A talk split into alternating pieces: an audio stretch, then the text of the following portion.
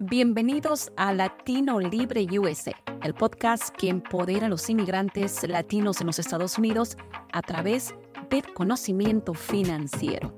En esta tercera temporada continuaremos nuestro viaje hacia la independencia crediticia y el éxito financiero. Soy Jessica Legafroki, tu guía en este fascinante mundo del crédito y las finanzas. Cada semana exploraremos estrategias, consejos y entrevistas con diversos ejemplos de vida de nuestros entrevistados. Acompáñanos en este viaje de descubrimiento y aprendizaje. Vamos a convertirnos en latinos libres y financieramente empoderados en los Estados Unidos. Otra vez amigos, otra semana más aprendiendo de un inmigrante como tú y como yo y el impacto que podemos hacer con nuestras acciones. El día de hoy tengo a Marina Alemán. Ella nos visita desde North Carolina o Carolina del Norte. Ella es argentina, así que nos va a contar un poco más de su historia y el impacto que está creando. Cada cosa que nosotros como inmigrantes hacemos es muy significativo y lo más importante es cuál es la intención y la misión que hay detrás de lo que hacemos. Marina, muchísimas gracias por tu tiempo. Bienvenida a Latino Libre USA con la primera pregunta que siempre hacemos a todos nuestros invitados. ¿Quién es Marina Alemán y desde hace cuánto tiempo vive en los Estados Unidos y cuál fue la primera impresión que tuviste de la misma.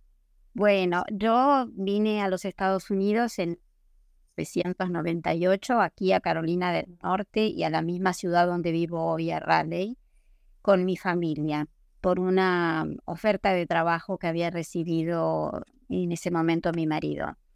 Entonces vinimos de una manera bastante protegida, digamos, ¿no? No tienen tantos inmigrantes la misma suerte. Pero al tiempo de estar viviendo aquí, había en ese momento pocos latinos, la mayoría provenientes de México y de Centroamérica. Me empecé a involucrar con trabajos de ayuda, eh, eh, trabajos con el Consulado de México que se había este, inaugurado unos años antes y empecé a entender un poco la, la situación del inmigrante que viene por otras causas, ¿no? Y que, y que llega a los Estados Unidos con la necesidad de mejorar la situación de su familia que en ese momento quedaban en México. La mayoría de las personas que vivían aquí eran hombres solos en ese momento, ¿no? Em, así que bueno, ahí empezó mi, mi trabajo, digamos, con la comunidad hispana de Carolina del Norte. Al poco tiempo empecé a trabajar en el periódico que pasa, desde entonces trabajo ahí y, eso me permitió conocer mucho, ayudar y tratar de abrir puertas que, habitualmente están cerradas para los inmigrantes y, entender un poco qué es ser un inmigrante, ¿no? O sea, en Argentina nosotros, nuestros abuelos fueron inmigrantes, la mayoría vinieron de Europa y fueron inmigrantes. Y también la vieron difícil, pero no tanto como ahora, ¿no? Em, pero hay algo que el inmigrante tiene en común, que es el desarraigo, que es estar y no pertenecer, que es em, querer ser de acá y a la vez no olvidarse de dónde viene, digamos, todas esas contradicciones sumado a lo que está pasando ahora, que es esta nefasta ah, actitud hacia el inmigrante, como si el inmigrante fuera el problema. Eh, sí, eh, no solo el problema, pero sino como la amenaza, ¿no? La amenaza que usan, a que eh, consumen cosas que no son para ellos, a la amenaza que quitan empleos, a todo eso que es una gran distorsión, ¿no? Claro. ¿Y qué fue lo primero que te llamó la atención la impresión que tuviste con los Estados Unidos. Cuando la diferencia entre vivir en, una Argentina que es mucho más comunitaria, más familiar, y moverte a Carolina del Norte, que a pesar de las circunstancias que fueron diferentes y de repente un poco más fáciles por las opciones de, los papeles, pero la diferencia cultural, bueno, que te enfrentaste.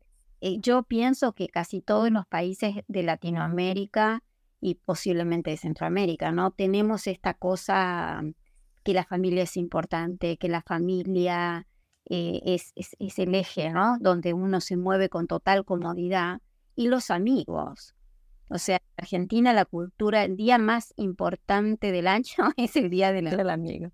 Así es. Eh, entonces, eso acá me costó, me costó perder esa, esa naturalidad de que alguien toque el timbre para tomar un café en tu casa sin tener una invitación de un mes eh, de anticipación.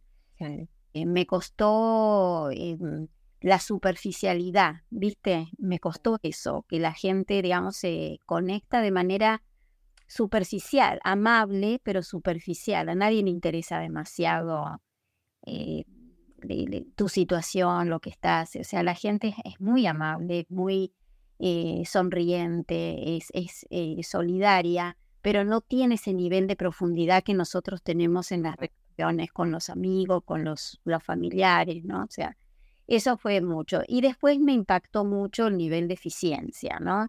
Eh, que todo funcionara, que el colegio no, no, no, demorara en abrir la puerta, que uno fuera a buscar, no sé, ir al médico y que te atienden a la hora que el médico dice. Todo eso y yo decía, ¿cómo puede ser que todo funcione, no? Eh, eso, y, sí. Pero también es una, es una sociedad que cuando estás como inmigrante, digamos, estás un poco alejado de, de las cosas y no entendés cómo funcionan, esa eficiencia muchas veces no te llega, ¿no? Porque no, no sabes cómo funcionan. O sea, el, el gran paso, digamos, que una sociedad tiene que hacer para incorporar al inmigrante es incorporarlo de no de la boca para afuera, ¿no? Es que tenga, por ejemplo, en este, en mi estado, la posibilidad de manejar. En un estado donde no hay transporte público, que no tengamos acceso, o sea, que las personas sin documento, quiero decir, no tengan acceso a la, a la licencia de conducir es, lo primero que falla, porque entonces la gente no puede integrarse, no puede conocer más, no puede participar, no puede, ¿no es cierto? Entonces yo creo que eso es el gran paso y lo veo no solo en Estados Unidos, ¿no? En muchos países que tienen el problema de la inmigración, es que si no se, no se incorpora el que viene, es, es una piedrita en el zapato. Para claro. Y crea conflictos internos de resentimiento entre la gente que vive y la gente que está tratando de por lo menos tener algo básico, que en este país significa tener una licencia de conducir. Como tú lo acabas de decir, es contradictorio el tema de integrarse, el tema de, de adaptarse, pero al mismo tiempo le estás quitando esa posibilidad de lo básico.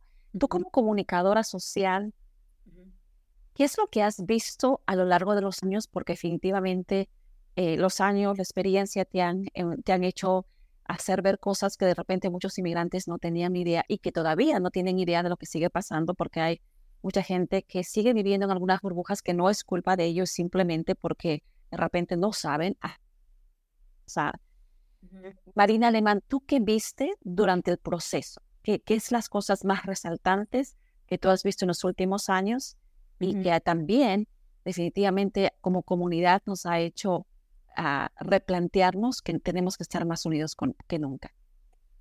Yo creo que para mí la pandemia, eh, el inicio de la pandemia fue algo, yo, digamos, a través de mi trabajo, ¿no? Imagínate que todo lo que pasa con la comunidad hispana, nosotros nos enteramos. Eh, tenemos acceso a familias en duelo, eh, a, familias que están pasando mal momento, a, a gente que sufre. O sea, conocemos la cara amarga de la vida del inmigrante, pero la pandemia fue como un zapatazo en la cara.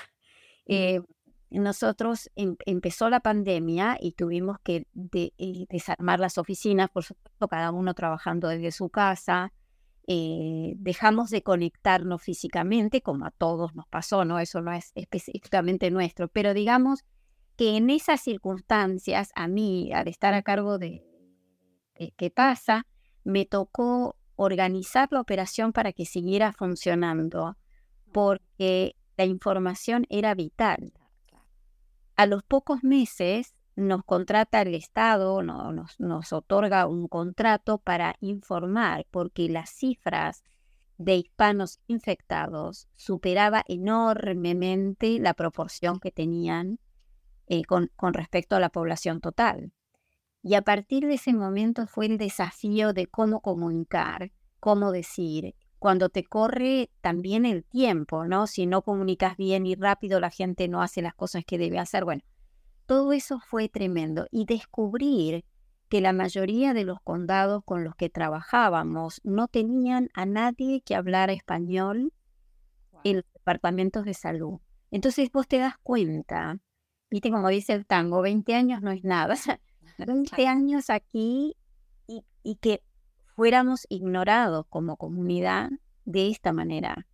¿Me entendés? Porque, o sea, yo entiendo los recortes que se hicieron, que no había dinero para eh, en ese momento para que el Estado, cuando empezaron los recortes hace 20 años, ¿no? Que empezaron que no, que no, no se puede traducir todo, no se puede tener traductores en los colegios. Yo, eso, uno puede decir, hay una razón económica, lo entiendo, pero es ignorar a una comunidad durante 20 años para no suponer que si algo pasa, cualquier cosa, no hay gente para comunicarse con ellos.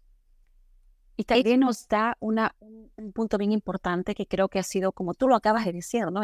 Era imposible pensar que había lugares que no necesitaban, no había la oportunidad de siquiera hacer una traducción. Y ahí viene la importancia y el impacto que tiene medios como los tuyos, donde no es suficiente que tú tengas que contratar a alguien que hable español, sino de cómo. Entonces, con los años de experiencia, definitivamente, ¿qué es lo que ha cambiado a partir de, del COVID y qué es lo que ahora ustedes, como compañía y como medio de comunicación social y con misión social, porque ya se ha convertido en una misión social, ustedes tienen para ofrecer no solamente a los estados, sino enseñar al gobierno federal de cosas que se pueden hacer para que haya un cambio. Y bueno, nosotros tuvimos durante todos estos tres años muchas reuniones, muchas, pero no somos prioridad. Esa es, la, esa es una realidad. Por suerte, el, eh, el estado Carolina del Norte tuvo eh, una buena eh, ministra de educación, diga, de educación, no de salud. Y creo que ella hizo mucho por incorporar al hispano, pero sobre todo porque las cifras de infectados eran muy altas. Pero la realidad es que cuando algo pasa ya es tarde. Hay que trabajar eh, antes. Hay que trabajar antes. Pero también tenés otra dificultad, que el hispano, de, por lo menos del que yo conozco, de Carolina del Norte, es desconfiado. Eh, empezaron con que si la vacuna no era un chip para localizarte y sacarte del país y empezar. Entonces, tenés que luchar contra dos cosas. Tenés que poder establecer un canal de comunicación con el gobierno, con las autoridades, y por otro lado, establecer otro canal de, de, comunicación con alguien que te está diciendo, no, eso no es cierto, eso no es cierto, eso no es cierto. El fake news, las noticias que venían de México en ese momento, no te olvides que López Obrador al principio dice esto no es nada, con un tecito porque uno tiene que recordar los hechos, ¿viste? Para poder decir. Entonces, en ese momento la gente desconfiaba de todo. Lo más difícil para nosotros era hacerles entender la gravedad de los hechos. Y esa gravedad, al mismo tiempo, explicárselas a las autoridades, que no pueden hacer el mismo, el mismo mensaje para uno y otro. No pueden, o sea, hay que segmentar a la población. Acá en la comunidad hispana hay grupos que están muy, mucho más em, como adaptados porque tienen sus hijos en el colegio, porque los padres trabajan, porque hacen, se han adaptado. Pero hay otras personas que están realmente aisladas. Sus niveles de información son de cualquier, viste, en la red circula cualquier cosa. Claro. Entonces, no es fácil. Y te digo que nosotros hemos probado y hemos hecho miles de ensayos para cómo comunicar algo urgente, para cómo, y depende, te digo, de las dos, los dos eh, eh, eh, puntas de esta cosa, ¿no? Tanto el que te da la información como el que la recibe.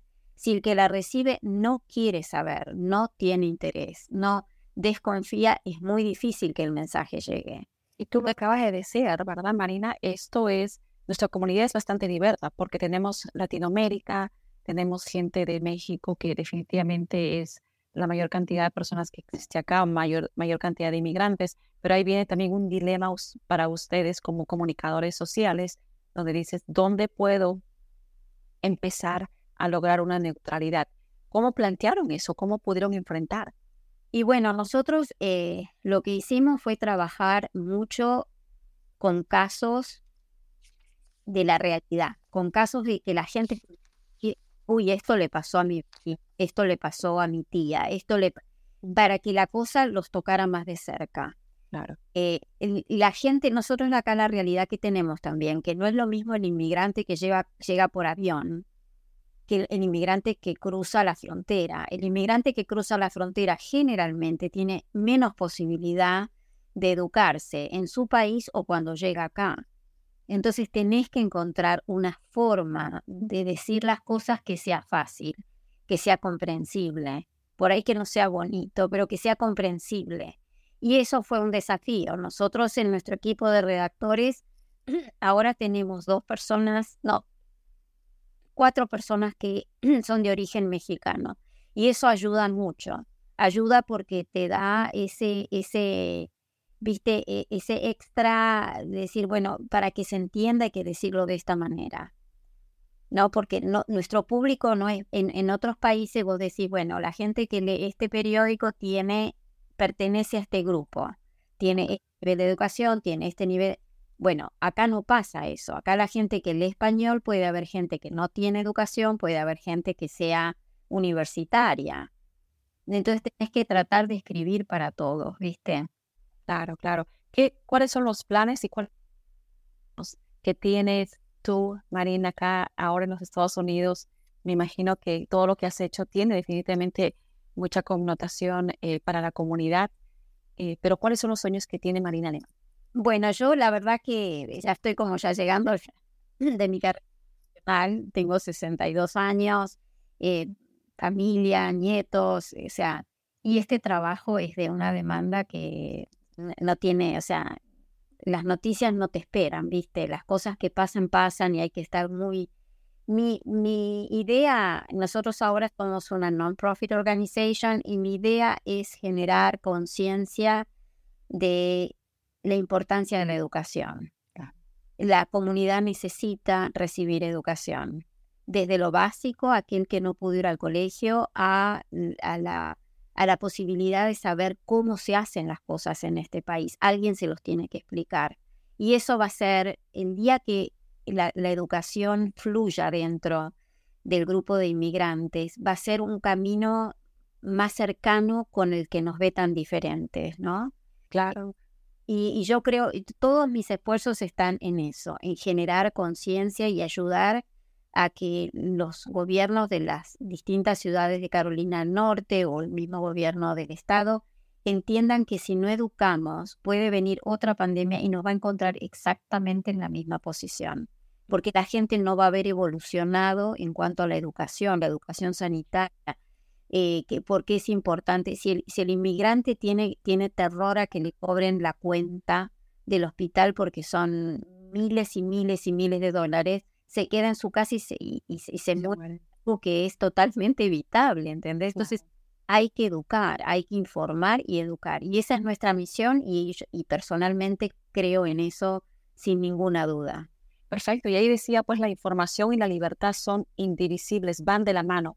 No podemos hablar de una libertad financiera, una libertad política, una libertad social cuando no tenemos el acceso mínimo o porque tenemos que tener tres o cuatro trabajos, la gente no tiene la oportunidad o de repente no quiere tener la oportunidad de informarse y obviamente medios como los tuyos, Marina, ayudan. Espero que esto continúe. Vamos a seguir nosotros continuando difundiendo la labor que ustedes tienen. Y recuerden amigos, en la descripción de este podcast está la información completa de Marina Alemán y de la compañía ¿Qué pasa? Así que ingresen ¿Qué pasa? Carolina del Norte, pueden seguirlos en las cuentas de Facebook y nosotros vamos a tener definitivamente mucha más colaboración porque eso es una de las misiones que tiene Latino Libre USA. ¿Algo más que quieras agregar a este pequeño trocito de que has compartido con nosotros, Marina? Te agradezco mucho la oportunidad y también creo que hay que aprender a no juzgar, aún como hispanos, ¿viste? Hay que aprender a decir, somos diferentes, pero eso no quiere decir algo malo, somos diferentes, hay que acercar posturas en esta época que hay tanta eh, controversia con todo, ¿no? Entonces yo ya cuando pienso en un hispano y digo, ay, bueno, viste, antes yo pensaba, bueno, ¿por qué no hacen el esfuerzo? ¿Por qué no hacen esto? Y uno dice, ¿de dónde viene? ¿Qué, ¿Cuál es su situación? ¿Cómo se tiene que enfrentar? Hay que dejar de juzgar para, para unir, para entender que las diferencias valen la pena, siempre valen la pena. Uno siempre puede aprender algo del otro, no importa quién sea el otro, ¿no? Así es. Esto me parece que es lo importante. Muchísimas gracias, Marina. Estuvo con nosotros el día de hoy Marina Alemán desde Carolina del Norte. Amigos conmigo será hasta la próxima semana, Latino Libre USA. Gracias, Marina. Adiós. Un abrazo. Bye. A ti. Y ahí lo tienen, queridos amigos y amigas, el final de otro increíble episodio de Latino Libre USA. Espero que hayan encontrado inspiración y valiosa información. Les invito a seguir explorando nuestros anteriores episodios. Si les ha gustado este episodio, no olviden suscribirse y compartir este podcast. Juntos podemos marcar la diferencia y crear una comunidad de latinos libres y prósperos en los Estados Unidos. Si quieres ser parte de nuestra familia de Latino Libre, auspiciando o donando, te invitamos a inscribirnos a nuestras redes sociales, Hispanic Solutions Group en Facebook e Instagram, o escribiéndonos a nuestro correo info arroba hispanicsolutionsgroup.com. Hasta la próxima semana. Les deseo mucho éxito y que sigan alcanzando todas sus metas financieras. Siempre hay un camino hacia la libertad financiera.